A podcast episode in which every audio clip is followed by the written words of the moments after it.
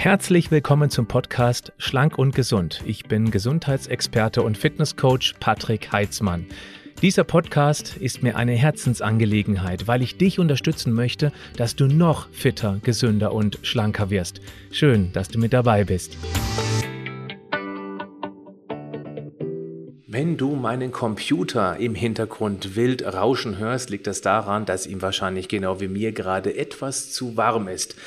Herzlich willkommen zu einer neuen Session. Du fragst, ich antworte. Ich möchte heute gerne die Frage von Borelli04 vorlesen, die mich per YouTube erreicht hat.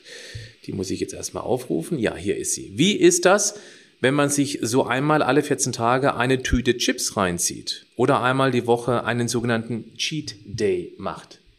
Diese Frage braucht keinen sehr langen Text. Eigentlich könnte ich sagen, mach, wie es bei dir passt, aber hinterfrage es ob es unbedingt sein muss. Ich mache es trotzdem ein ganz klein wenig ausführlicher und ähm, auch letztendlich möchte ich einen kleinen Aufruf starten, das werde ich aber gleich tun. Also, wenn man alle 14 Tage einmal eine Tüte Chips isst oder auch zwei oder drei, dann ist das völlig harmlos und macht gar nichts aus in keiner Konstellation.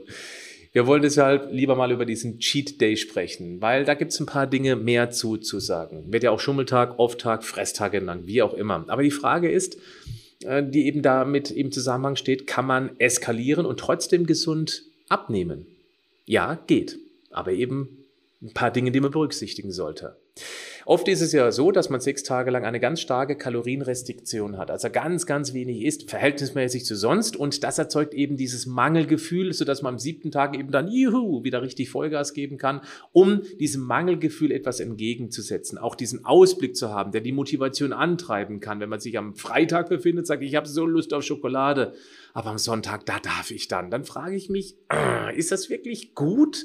Achtung, das ist jetzt schon eine kleine Bewertung, das lässt sich zumindest raushören. Ich sage auch, wie es bei mir ist, da bin ich auch ganz ehrlich. Ich halte persönlich vom Cheat Day nur bedingt etwas. Es kann helfen. Bei einigen Menschen funktioniert es ganz gut. Ich selbst baue ihn auch in meinem Figurbooster mit ein. Da werde ich nachher vielleicht auch noch zwei, drei Takte dazu erzählen.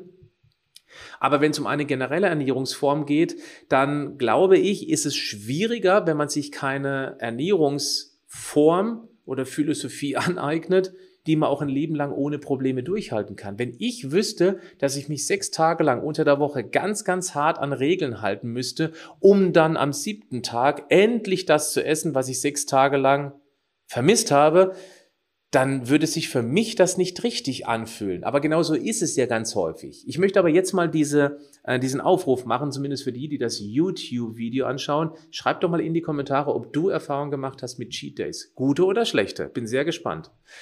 Also, wichtig ist, Cheat Days sind eigentlich nur dann notwendig, wenn es ein Mangelgefühl gibt. Also ein Gefühl in Form von seelischem Ausgleich. Essen hat ja häufig auch eine seelische Komponente, gar keine Frage, aber auch eine stark reduzierte Kalorienreduktion. Du darfst eines nie vergessen, unser Organismus, der lebt noch im im, Stein, in der Steinzeit sozusagen. Und wenn wir eben die ganze Woche Hungersnot betreiben, wenn wir wenig Kalorien essen, weniger als sonst, dann triggert ihn das, dich dahin zu treiben, dass du möglichst viel wieder ausgleichst.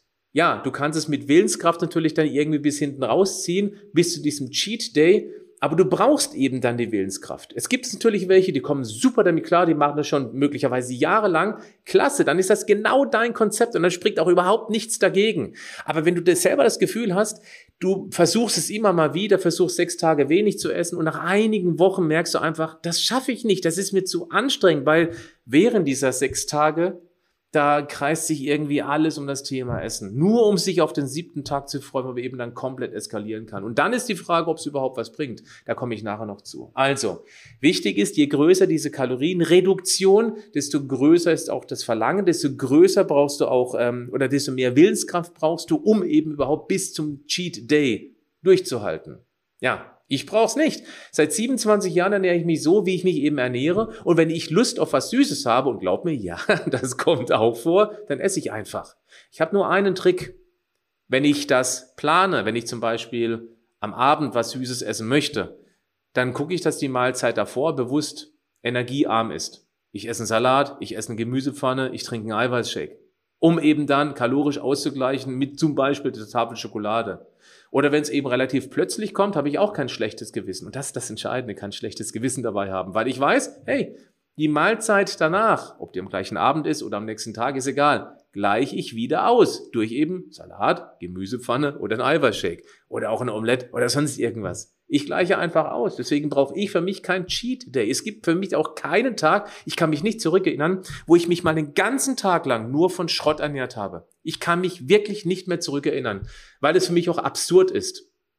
Und das darfst du entscheiden, ob das für dich das Richtige ist, sich auf diesen Tag zu freuen oder eben nicht. Ich bin der Meinung, es wäre wesentlich sinnvoller, sich etwas anzueignen, eine Essgewohnheit, die man ohne Probleme, ohne Entbehrung auch ein Leben lang durchhalten kann. Genau das lernen wir auch in Leichter als du denkst, meinem Online-Coaching. Das macht es auch so erfolgreich, weil, weil wir dort keine Diät machen, keine harte Umstellung, sondern wir greifen ganz langsam und zärtlich in Essgewohnheiten ein und verändern die wirklich auf lange Sicht. Ja, das braucht alles ein bisschen länger. Bei uns sind es circa zwölf Wochen, bis eben dann tatsächlich neue Ernährungsgewohnheiten implementiert sind. Aber dann braucht man auch kein Cheat Day. Es ist nicht notwendig.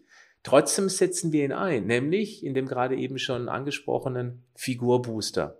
Der Figurbooster ist aus unserer Community mit dem Wunsch heraus entstanden, Gewichtsplateaus mal zu durchbrechen oder mal so eine Anfangsmotivation mit schnellem Gewichtserfolg irgendwie möglich zu machen. Also haben mein Team und ich uns hingesetzt und haben diesen Figurbooster ins Leben gerufen. Der ist mittlerweile schon, ich glaube, neunmal gelaufen mittlerweile weit über 10.000 Teilnehmer. Wir machen drei gemeinsame Challenges pro Jahr. Also wir starten dreimal zum exakt gleichen Zeitpunkt, immer an einem Montag durch und machen das in einer großen Gruppe. Und dann ist es auch einfacher, diese sechs Tage niedrigkalorisch durchzuhalten, wobei wir noch ein paar extra Stoffwechseltricks mit an die Hand geben, um am siebten Tag eben dann, bei uns heißt es, den Leptin-Booster-Tag zu machen. Denn es ist so, wenn wir dem Körper über sechs Tage wenig Kalorien geben, dann passt er sich an. Er deaktiviert zum Beispiel aktive Schilddrüsenhormone. Das ist das T3, was zu einem reversen T3 wird. Ist jetzt ein bisschen komplexer, aber wenn du mich schon eine Weile verfolgst, hast du das alles schon mal gehört. Und wenn man dann an einem Tag wieder richtig kalorisches Inferno feiert, möglichst gesund natürlich, auch da gleich noch ein paar Worte dazu, warum das so wichtig ist, dann schießen wir dieses wichtige Sättigungshormon oder dieses Fettspeicher Füllstandsanzeigerhormon Leptin wieder auf. Und damit zeigen wir dem Körper, hey, nein, es ist keine Hungersnot. Wir machen das ganz begrenzt und du kriegst auf jeden Fall wieder deine Energie. Und dann geht er eben nicht mehr in diesen Energiesparmodus. Also kann es funktionieren. Der Vorteil ist beim Figurbooster, er ist auf 14 Tage angelegt, danach ist wieder vorbei weil länger ist auch wieder eine gewisse Gefahr, dass der Stoffwechsel eben doch da mal ausgebremst wird. Und wir machen das gemeinsam in jeder Challenge mit circa 6.000 bis 7.000 anderen. Also insgesamt haben schon 11, 12 mitgemacht und dreimal im Jahr oder machen immer wieder mehrere tausend mit, weil das Schöne ist am Figurbooster, wenn du ihn einmal gekauft hast, der kostet 59 Euro, wenn du ihn einmal gekauft hast, kannst du ein Leben lang an diesen Challenges teilnehmen.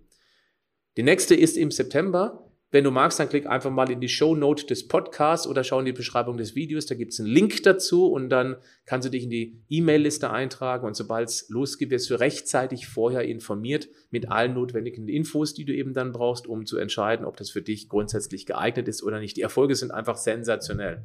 Also du erkennst, ja, auch wir machen in einem sehr begrenzten Zeitraum diesen Cheat Day, Leptin Booster Tag.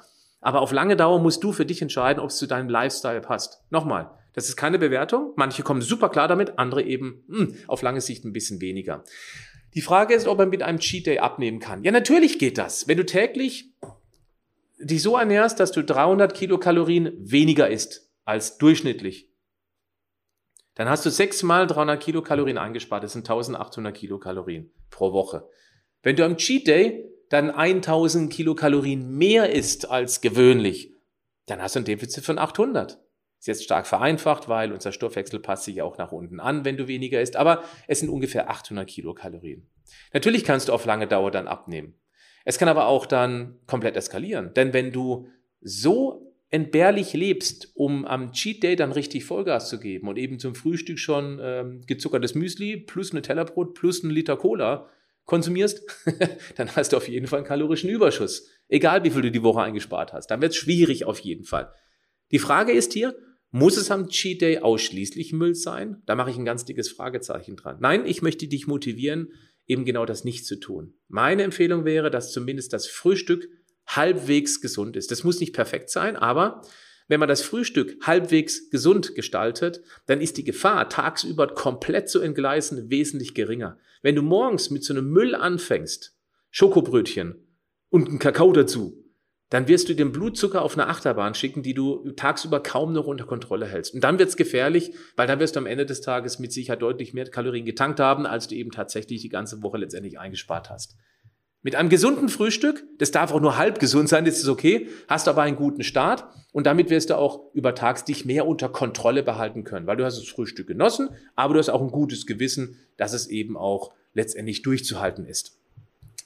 Wichtig ist überhaupt das mit dem Thema mit dem Gewissen. Weißt du, ein schlechtes Gewissen beim Essen zu haben, da halte ich generell nichts davon, weil es eben auch dann zu sehr, zu stark emotionalisiert wird. Der Genuss ist ganz wichtig und ähm, dieses bewusst genießen, das gilt vor allem am Cheat Day. Und wenn du das mit auf deiner biologischen Festplatte abspeicherst, dass wenn du schon cheatest, dann sollte es eben auch wirklich mit Genuss stattfinden und nicht, weil du jetzt halt Cheat Day hast und ja einfach irgendwelche Sachen wild reinballerst. Das wäre äußerst ungünstig. Nochmal, weil es wichtig ist, beim Cheaten erst gesund und dann das, was du eben sonst noch essen willst, genießen. Wenn du Lust hast, dann schreib doch mal in die Kommentare, was dein liebstes Cheat Essen ist. Und ich denke mal, das reicht für heute, liebe Leute. Wenn du Lust hast, gib einen Daumen hoch oder schreib auf alle Fälle mal einen Kommentar rein. Abonniere diesen Kanal, würde mich sehr freuen. Bleib gesund, aber mach auch was dafür. Zum Beispiel nicht komplett eskalieren am Cheat Day. Bis dann, ciao.